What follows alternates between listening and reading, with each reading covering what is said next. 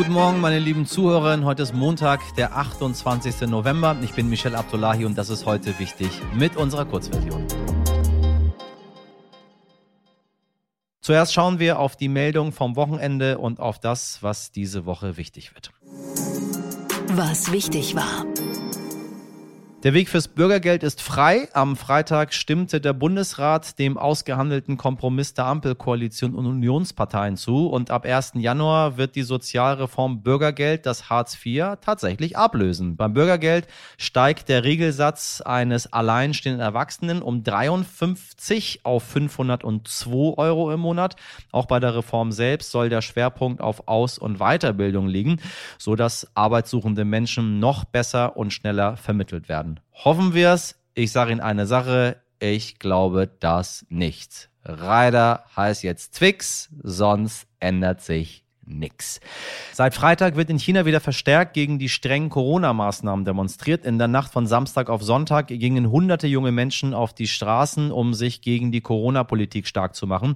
Wie in Online-Videos zu hören war, riefen die Demonstrierenden unter anderem nieder mit der kommunistischen Partei, nieder mit Xi Jinping. Auslöser dafür war ein Wohnungsbrand in Urumqi im Nordwesten von China, bei dem mindestens zehn Menschen ums Leben gekommen sind und neun weitere verletzt wurden. Anwohner AnwohnerInnen berichteten, dass die Menschen nicht einfach so aus den Wohnungen ins Freie fliehen konnten, weil die Wohnungstüren wegen der Corona-Maßnahmen abgeschlossen waren.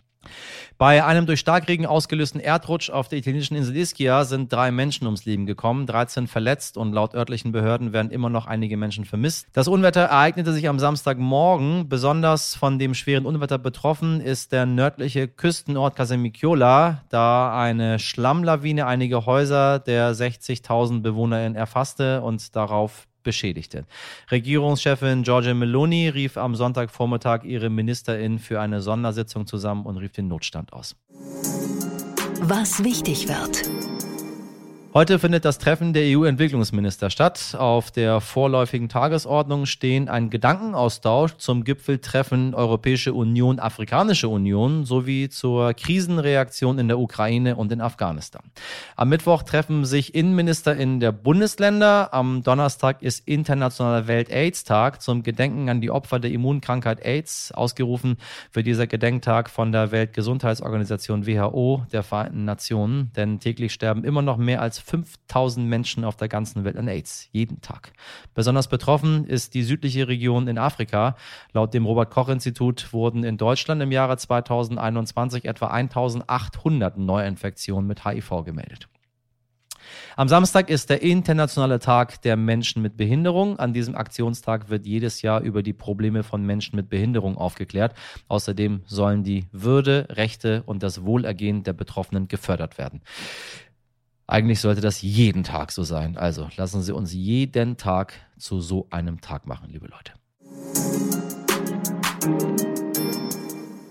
Warum ist die Bundesregierung so zögerlich in Sachen Iran? Das äh, frage ich mich schon lange. Für den CDU-Außenpolitiker Dr. Norbert Röttgen ist das eine Mischung aus fehlender Kompetenz bei der Außenministerin Baerbock und zu mächtigen Beamten im Außenministerium und im Kanzleramt, die mehr am Status quo festhalten, als dass sie sich auf eine neue Lage einstellen könnten. Eine sehr, sehr interessante Beobachtung.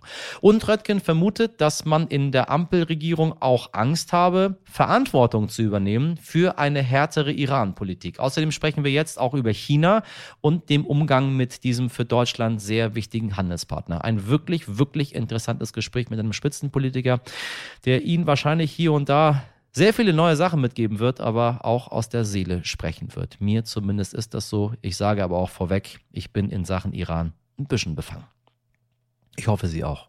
Herr Röttgen, ich grüße Sie herzlich. Ich grüße Sie sehr herzlich. So, Sie sagen auf Twitter, äh, das iranische Regime führt Krieg gegen sein Volk. Da bin ich äh, hundertprozentig bei Ihnen. Vorweg erstmal, äh, ich nehme die Geschehnisse wahrscheinlich ganz anders wahr, deswegen bin ich ganz neugierig, wie nehmen Sie die Geschehnisse wahr? Wie bewerten Sie aktuell die Lage vor Ort? Die Lage vor Ort ist jetzt eine Lage, die sich über Wochen entwickelt und immer weiter ausgedehnt hat. Die Proteste haben, sind im ganzen Land werden von einer Breite der Bevölkerung geteilt. Sie sind in allen Provinzen, in Hunderten von Städten.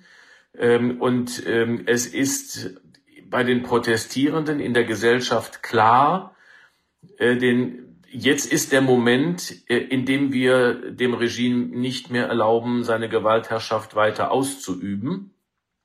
Sie wissen auch, äh, wenn der Protest zusammenbricht, dass alle, die protestiert haben, hingerichtet werden.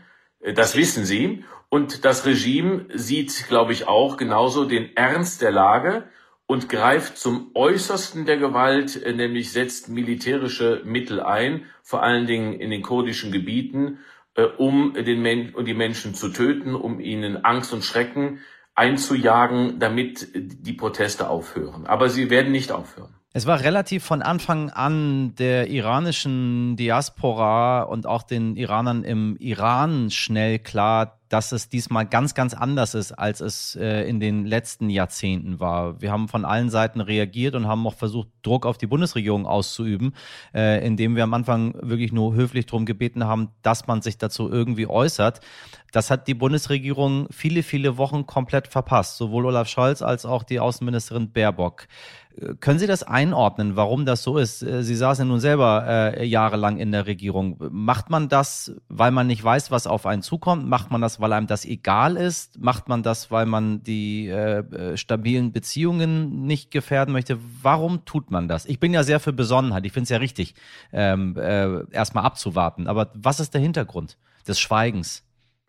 Zunächst mal möchte ich äh, unterstreichen, dass ich, auch wenn ich ein Politiker der Opposition jetzt bin, überhaupt kein Interesse und schon gar keine Freude dabei habe, in dieser Sache der Iran-Politik die Bundesregierung zu kritisieren. Ich würde mich wirklich ehrlich freuen, wenn ich sie nur unterstützen könnte äh, bei dem, was sie tut. Aber Ihre Beobachtung ist zutreffend. Es hat zuerst tagelang ein völliges Schweigen gegeben, obwohl die Proteste da waren, der Mord äh, äh, an, an äh, stattgefunden hatte, an Gina Massa Amini, ähm, kam gar nichts. Dann hat die Außenministerin am, in, an der New York, äh, in der, in der Vollversammlung der, der Vereinten Nationen in New York etwas gesagt, dann kam wieder gar nichts. Der Bundeskanzler hat wochenlang nichts gesagt, dann hat zwei dürre Tweets abgelassen, dann kam seine Videoansprache, die gut war, die ich auch öffentlich unterstützt habe. Dann kam mal wieder gar nichts. Jetzt war der Menschenrechtsausschuss der Vereinten Nationen durch eine Initiative Deutschlands und Islands. Das war sehr, sehr gut. Aber das ist sehr punktuell. So, warum ist das so? Warum, warum wird, die Bundesregierung diesem historischen Geschehen nicht gerecht? Ich glaube, es gibt zwei Gründe. Das erste, über Wochen und immer noch andauernd ist die Fokussierung in der deutschen Diplomatie, in der Beamtenschaft, auf äh, das Kernstück der Iran-Politik, nämlich das JCPOA, das Nuklearabkommen. Das war eine vollständige Fokussierung seit Jahren und ich glaube, es war die Angst der Diplomaten, der Beamten im Auswärtigen Amt und auch derjenigen im Kanzleramt, die mit dem Thema über Jahre vertraut waren, daran gearbeitet haben.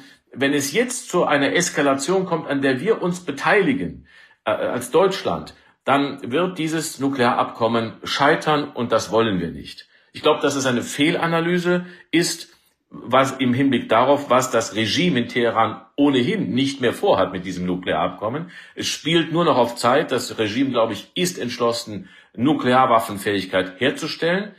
Aber die, die typischerweise verändert sich nicht die deutsche äh, diplomatische Haltung, die am Status quo feststellt. Und das ist das Zweite, glaube ich, was wir sehen.